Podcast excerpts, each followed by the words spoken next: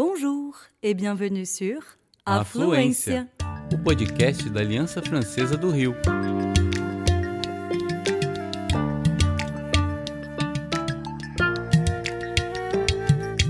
Você está ouvindo Tête à tête. entrevistas em francês ou português.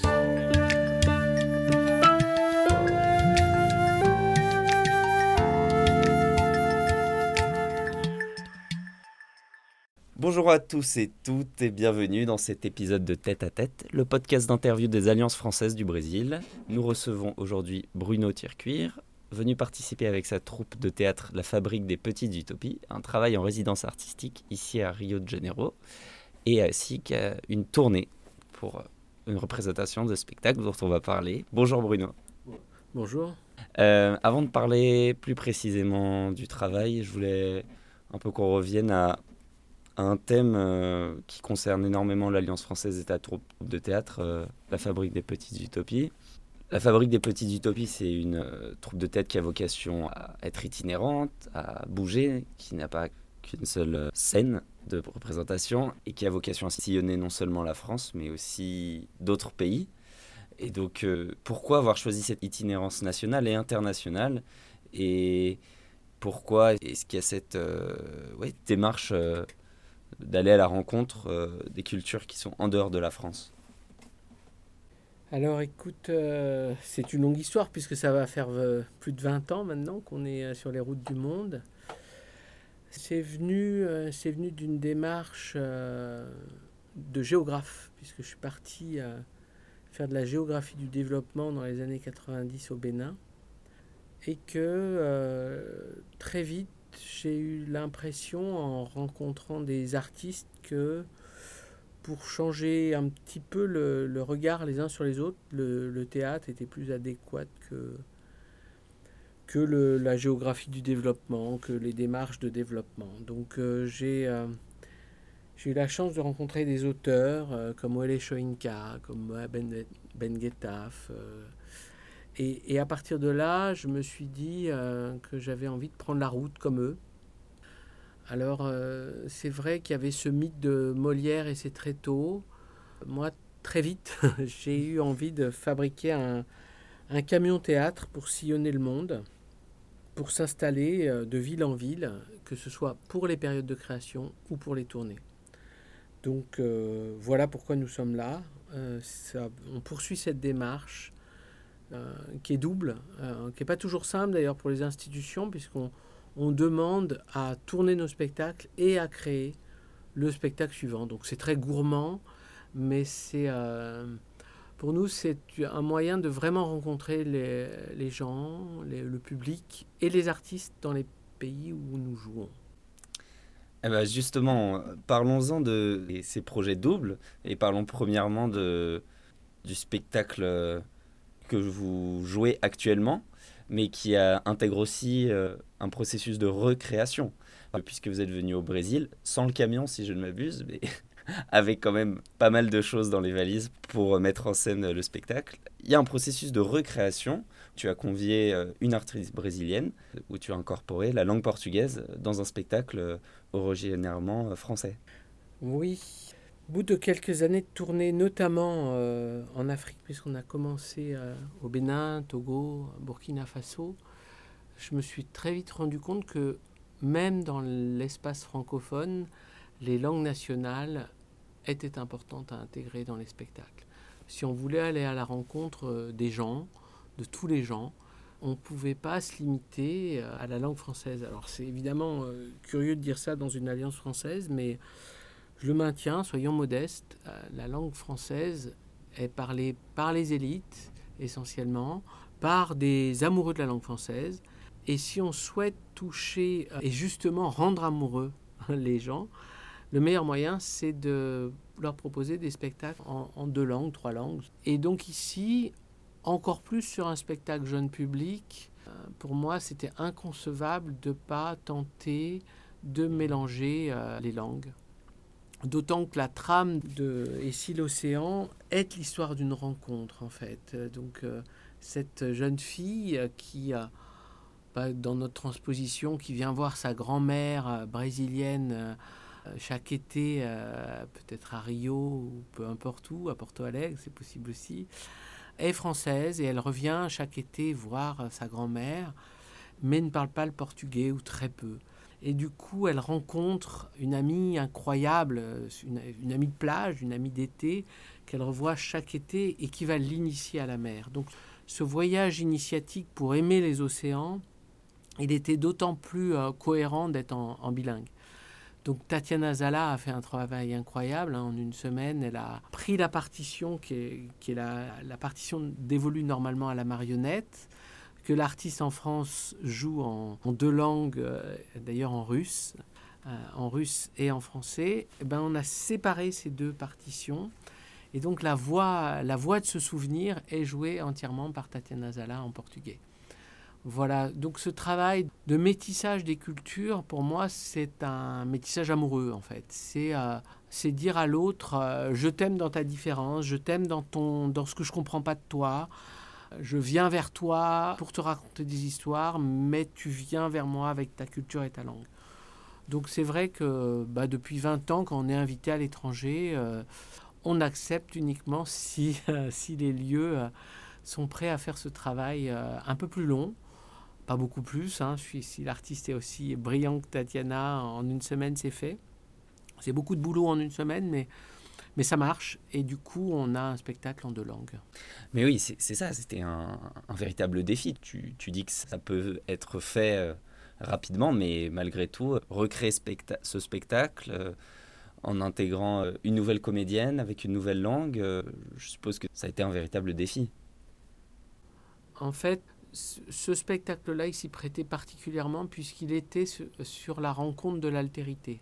Le personnage de Julie qui a peur de la mer, qui aime pas nager, euh, qui est comme tous ces petits-enfants qui ont peur des algues, etc. Pour moi, euh, cette peur-là, elle raconte aussi notre désintérêt de la mer, notre désamour et notre capacité à, à la laisser s'abîmer.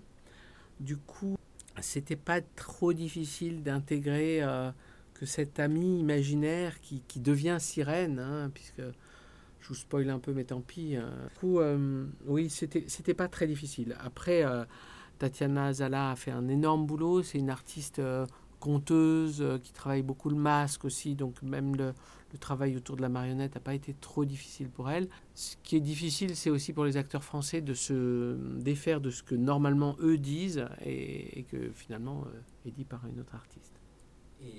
Et pour revenir à cette question du, du bilinguisme, est-ce que dans votre tournée au Brésil, vous avez des retours sur cet aspect bilingue du spectacle? Est-ce qu'ils ont été particulièrement euh, étonnés de, de, cette disposition? Est-ce que c'est quelque chose dont ils sont habitués? Par rapport aux autres spectacles multilingues que vous avez représentés avant Est-ce que vous avez senti quelque chose qui s'est créé?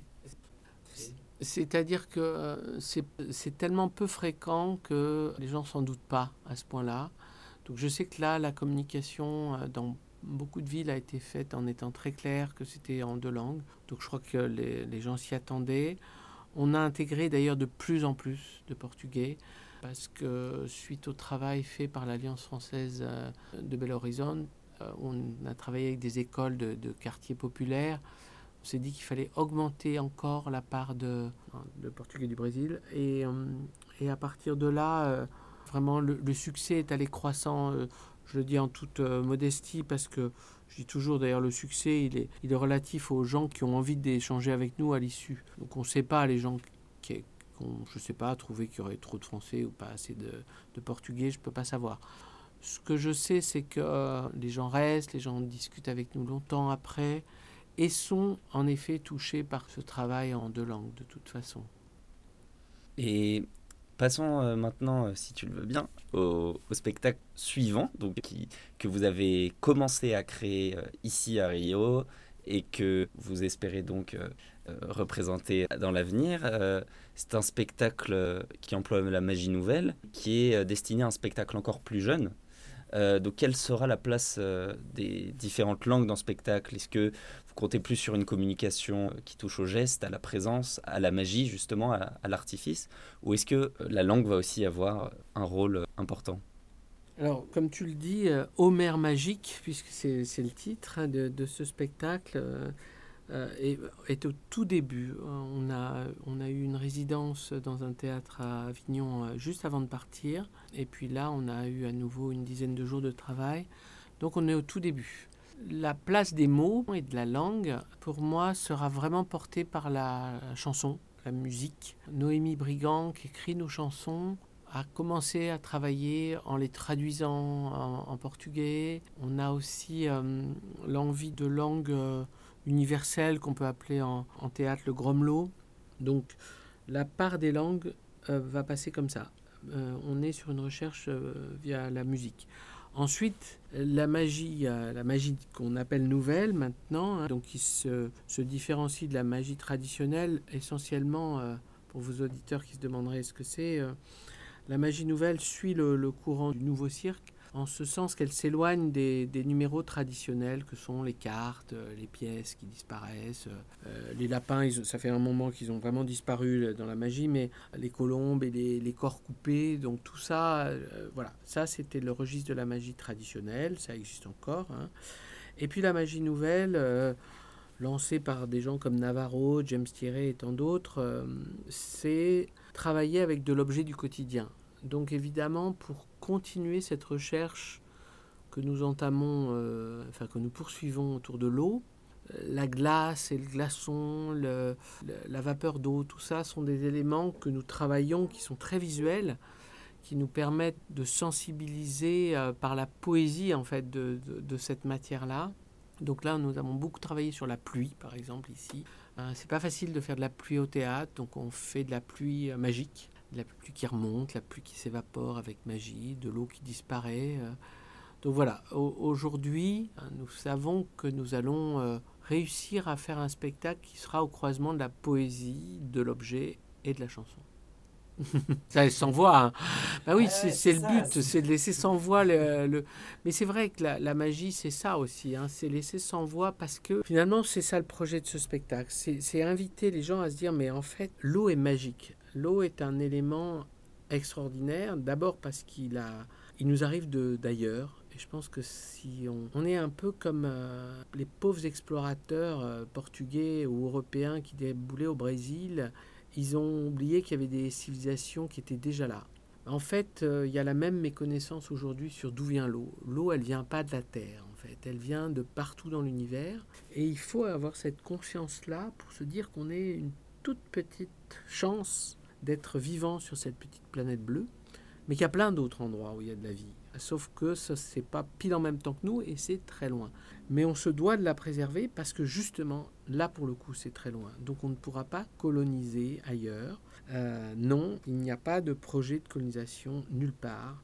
Notre planète est limitée et si on ne prend pas soin de cette eau magique qui a fait de nous des êtres vivants, c'est la fin. C'est la fin non pas des autres espèces, parce que les amibes et les méduses qui étaient là bien bien avant nous survivront tranquillement, mais nous, ce sera terminé. Donc c'est pour ça que c'est important de se dire que c'est un bien précieux qui vient de très loin et qu'il n'y en aura pas d'autre. J'en profite euh, que tu aies abordé le côté militant du spectacle de Ici l'océan et Homer Magique militant euh, dans un sens presque vital. Il est important de, parler de façon militante de, des eaux, des océans, des ressources, de l'écologie. J'ai pu remarquer sur, euh, sur la présentation de la Fabrique des Petites Utopies que vous dites une troupe indisciplinée. Mhm. Et j'étais très curieux de savoir euh, comment vous construisez des spectacles de façon indisciplinée. Alors l'indiscipline, le, le, jeu de mots, il venait de deux dimensions de l'indiscipline. La première, bah, tu l'as entendu, c'est qu'on joue, euh, on joue avec les catégories du spectacle vivant. C'est-à-dire qu'on a pu autant travailler en cirque pour l'école de cirque nationale de Québec, de, de Rabat, euh, en France. Euh, et on a pu travailler en mélangeant avec de la vidéo, de la marionnette. Là, on revient du, du festival de Charleville-Mézières.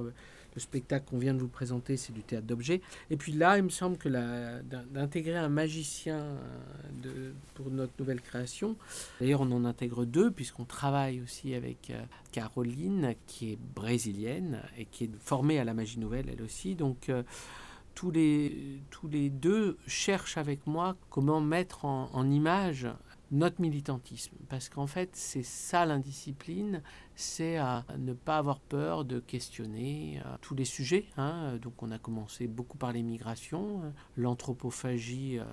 Euh, du nord vis-à-vis du sud, notre euh, incapacité pendant la guerre de Sarajevo à intervenir pour protéger les, les, Bosniaques pendant des années. Donc voilà, là évidemment, ça nous questionne sur, euh, sur notre cécité vis-à-vis de la Russie. Donc voilà, notre boulot, c'est de, de prendre parole par le... Oui, euh, mais je voulais revenir sur la première partie de l'indiscipline parce que je pense qu'on a bien saisi euh, le côté militant, mais par rapport à cette indiscipline donc qui mélange les disciplines, ça m'amène à une question. Est-ce que dans cette expérience un peu, un peu folle et ambitieuse, tu t'es retrouvé parfois dans une tour de Babel, à la fois vis-à-vis du mélange des langues, mais aussi euh, dans ce mélange des disciplines? Est-ce qu'il y avait des étapes d'incompréhension de difficultés ou est-ce que oui oui non mais c'est une très bonne question. C'est pas si simple que ça de mélanger toutes les disciplines euh, enfin toutes on les mélange rarement tout en même temps. Euh, le cirque et le théâtre c'est très difficile c'est pas des mêmes temporalités de répétition. Euh, la place des mots dans le cirque c'est pas simple. La place de la dramaturgie ça vient. Notre dernier gros gros spectacle Mondopholie qui questionnait la folie du monde, euh, la folie d'ailleurs des ventes d'armes, ça finissait là-dessus, hein, sur une, espèce de, mafia qui domine le monde, euh, de l'armement euh, jusqu'à la drogue. Donc voilà, c'était un spectacle très très militant. Et seul le, le, Québec en voulait. Voilà, pourtant on l'avait présenté à la Biennale des Arts du Cirque de Marseille, hein, qui coproduisait ce spectacle, mais disais, oui, c'est un petit peu trop militant, un peu trop mélangé. Donc oui, on se retrouve face à des mm, potentielles incompréhensions, c'est, ça arrive, pas souvent, mais, euh, mais ça peut arriver. Ce qui est parfois euh, plus fréquent, mais moins sur la, la, le, mélange théâtre et, et, marionnette et théâtre d'objet, euh, c'est que les journées sont pas les mêmes. un circassien, il a besoin de beaucoup d'entraînement.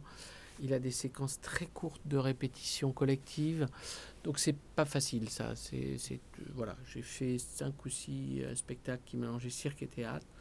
Certains étaient euh, plus réussis que d'autres, on va dire, hein, tout simplement. Plus réussis en tout cas en termes de tournée, parce qu'on on est des marchands d'art aussi. Hein, donc euh, les, les, œuvres d'art ont une valeur euh, et on n'est pas exclu de cette valeur-là.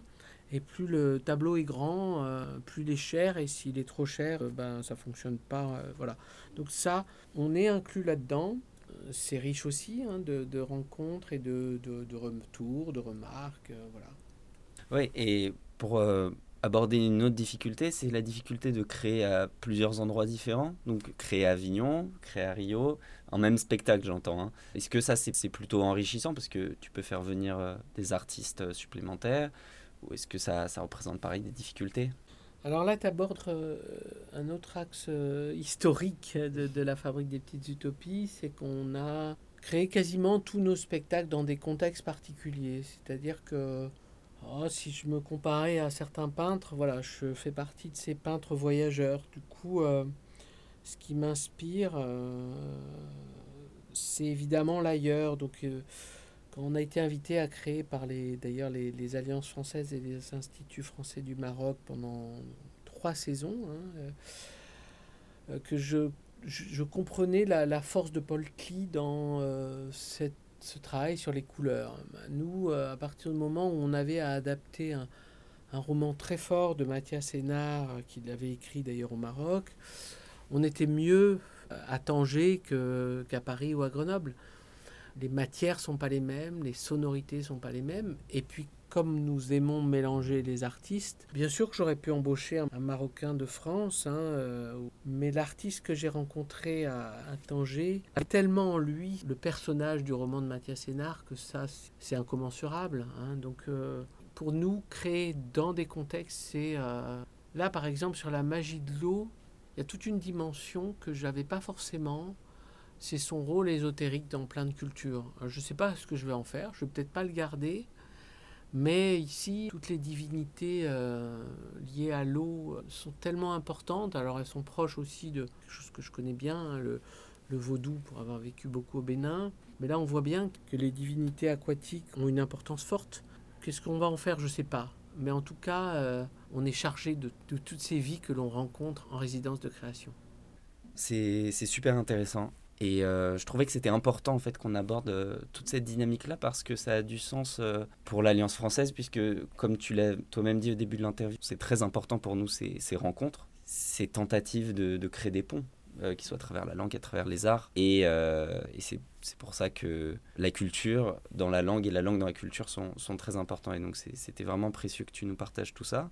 Je voulais revenir sur le Brésil. On, en avait pu en discuter de ce qui a fait que tu es arrivé au Brésil. On parlait d'un alignement des planètes. On parlait d'un heureux hasard, finalement, qui a fait qu'on est là ensemble. Et, je trouvais ça chouette aussi de, parler du fait qu'il y a des volontés euh, d'aller à tel endroit pour s'enrichir, telle œuvre, telle mais il y a aussi tout ce côté du hasard dans les rencontres. Et donc voilà, si tu pouvais raconter un peu comment euh, tu es arrivé jusqu'à chez nous, à Rio, au Brésil. C'est vrai que nous étions en, tournée de Ici l'océan, qui est ce spectacle, disons, euh, pour inviter à plus avoir peur de l'eau. Ça semble banal, mais je pense que la peur, c'est aussi la méconnaissance. Donc euh, voilà, ces abîmes qu'on regarde à peine, ce, lointain dans lequel on déverse nos, nos bouts Toujours d'ailleurs, hein, la France continue de déverser des boues euh, toxiques, euh, d'ailleurs dans, dans, un parc national, c'est assez étonnant. Euh, voilà, donc comment raconter ça avec poésie sans, dire ça, parce qu'on n'est pas des documentaristes, hein, on ne fait pas du théâtre documentaire. Et j'avais envie de continuer plus sur la dimension magique, c'est-à-dire je voulais que les gens qui regardent un glaçon fondre, ils s'ébahissent. Je sais pas, je trouvais ça important. Parce que pareil, si on regarde un glaçon fondre et qu'on se dit, oh là, dis donc, j'avais là ma boisson, là, hop, en, quelques secondes, j'ai plus de glaçons. Je pense que ça aide à comprendre la gravité de ce qui se passe en Antarctique. Voilà, donc il y avait ce questionnement-là. Et puis, je rencontre un Florian Gourgeot, magicien, qui lui m'apprend qu'il a fait sa thèse sur l'eau au Brésil je me suis dit, ça, c'est extraordinaire parce qu'il y avait ce, désir de, la coordination des alliances au Brésil de faire tourner notre spectacle. Mais j'ai dit, moi, je veux bien tourner notre spectacle, je serais ravi. Je veux qu'on tourne en bilingue, mais je veux aussi, gourmand que je suis, venir travailler avec Florian qui a fait sa thèse sur l'eau dans les observatoires euh, de Rio. Je, pense qu'il faut aussi euh, sortir de la colonisation et de la néocolonisation et bien exprimer, euh, c'est notre génération à faire ça, que les compétences sont partout. Donc si Florian Gourgeot avait fait sa thèse sur l'eau avant de devenir magicien au Brésil, c'est qu'il y a des compétences très spécifiques ici. Notamment, ils étudient ici un, satellite de Pluton, donc avec un télescope pas. Donc je pense que c'est important de, de, montrer qu'il y a, euh, les ponts se font aussi par des ponts de compétences. Et puis l'autre alignement des planètes, puisque tu, parles de ça, c'est que euh, Caroline Hollanda, euh, magicienne brésilienne, spécialiste d'art contemporain et de lévitation, puisqu'on travaille avec elle sur comment les objets s'élèvent, hein, les gouttes d'eau s'élèvent, vous le savez, pour faire des nuages. Bon, ben là, pareil, comment on s'extasie de ça? Caroline est, une artiste brésilienne avec laquelle on, vient de travailler une semaine. Donc tout ça, ça faisait euh, un, bon, un bon cocktail créatif, riche, équitable aussi. Tout à l'heure, je faisais une photo, d'ailleurs, il y avait quatre femmes et trois hommes, donc ça c'est chouette aussi, il y a plus de femmes dans nos projets que d'hommes deux, deux Brésiliennes, un Béninois. Je le dis, c'est important parce que lui, évidemment, euh, pour lui, le Brésil, c'est la sensation de renouer aussi les fils avec euh, l'époque de l'esclavagisme. Euh, donc évidemment, il est très touché de voir que la culture béninoise est, au coin de chaque rue au Brésil. Donc trois cultures qui se complètent, qui se nourrissent et qui sont sur un pied d'égalité. Et maintenant, euh, pour euh, une dernière question, euh, c'est bien sûr l'avenir de Homer Magique. Est-ce que vous allez avoir l'occasion de retravailler avec Caroline? Et surtout, quoi est-ce que vous espérez que ce spectacle soit représenté? Combien de temps encore vous allez le travailler? Alors, un, spectacle comme celui-là, il sera prêt dans à peu près un an. C'est long la magie, c'est un an et demi de, travail. Euh, environ 24 euh, semaines de répétition, autant de construction, enfin c'est très très long. Euh, oui, il est déjà programmé dans, dans, le festival Le Bonheur des Mômes, qui est le grand festival jeunesse en France, en, Haute-Savoie. il y a tout notre réseau grenoblois, puisque nous sommes des grenoblois, et d'ailleurs si nous sommes là, c'est qu'il y a pas mal d'institutions grenobloises qui nous soutiennent. La question, si la question est est-ce qu'on souhaite revenir au Brésil, bien entendu, Bien entendu, pour nous, ça aurait du sens, mais ça en aura uniquement si ça en a ici. C'est-à-dire que pour nous, il n'a jamais été question de dire, puisqu'on vient créer là, on veut absolument jouer là. Vous voyez, c'est l'inverse. on venait jouer là, on demandait à créer. Ça, c'était euh, pour nous euh, complémentaire. Par contre, maintenant qu'on a commencé le travail là, rien n'est obligatoire. Ce serait joyeux, je pense que maintenant, on a hum, beaucoup d'institutions euh, brésiliennes qui nous aiment beaucoup. Et ça, c'est important. Et j'inclus le réseau des alliances euh, françaises dans le territoire, qui sont des, pour moi des institutions euh, ponts. Et du coup, je ne veux pas les nommer ici parce qu'elles vous le diront elles-mêmes. Je pense que certaines d'entre elles ont envie de travailler à nouveau avec nous pour donner suite à ce projet. Donc voilà, s'il y a ce désir-là, nous reviendrons avec joie. Bah, ce serait avec grand plaisir. Je vais euh, te laisser profiter encore un peu des rues de Rio, parce que tu pars après-demain. Et au nom de toutes les alliances françaises, justement, qui ont eu la chance de vous recevoir, euh, bah, je voulais te remercier. Et je voulais remercier, comme tu l'as fait, les, institutions euh, locales, la ville de Grenoble, la région Auvergne-Rhône-Alpes qui nous ont aidés pour la construction de ce projet, le réseau des alliances françaises, l'Institut français. Donc merci, merci pour cette euh, interview et bonne route. Merci. J'en profite parce que c'est vraiment important de vous dire que on a été extrêmement bien accueillis dans toutes les villes. Alors je ne sais pas si on emploie le mot de province ici, euh, Rio versus province, je ne crois pas. Donc euh, toutes ces villes qui nous ont accueillis, qui ont organisé certains théâtres, je pense à Ouro Preto, je pense demain à Niteroi, qui se bagarre pour organiser euh, post-pandémie, puisque c'était quand même, dans certains cas, la réouverture de tournées. Et je remercie vraiment, on s'est senti très très bien accueillis, avec un, pied d'égalité très agréable aussi, ça je, tiens à le souligner. Un, plaisir de nous faire découvrir leur ville et leur culture. Et donc, euh, au nom de toute l'équipe euh, de la Fabrique des Petites Utopies élargie à, ses frères et sœurs brésiliens. Euh, merci. Ah, c'est un énorme plaisir, euh, merci beaucoup. Et oui, ça a été spécial pour nous aussi de vous accueillir parce que vous avez inauguré en fait la réouverture des alliances françaises à, Rio, la réouverture de la Villa Tijuca qui vous a accueilli pour le programme de résidence. Donc on est heureux que ça ait aussi du sens pour vous. C'était top. Super, merci beaucoup. Salut, à bientôt. À bientôt.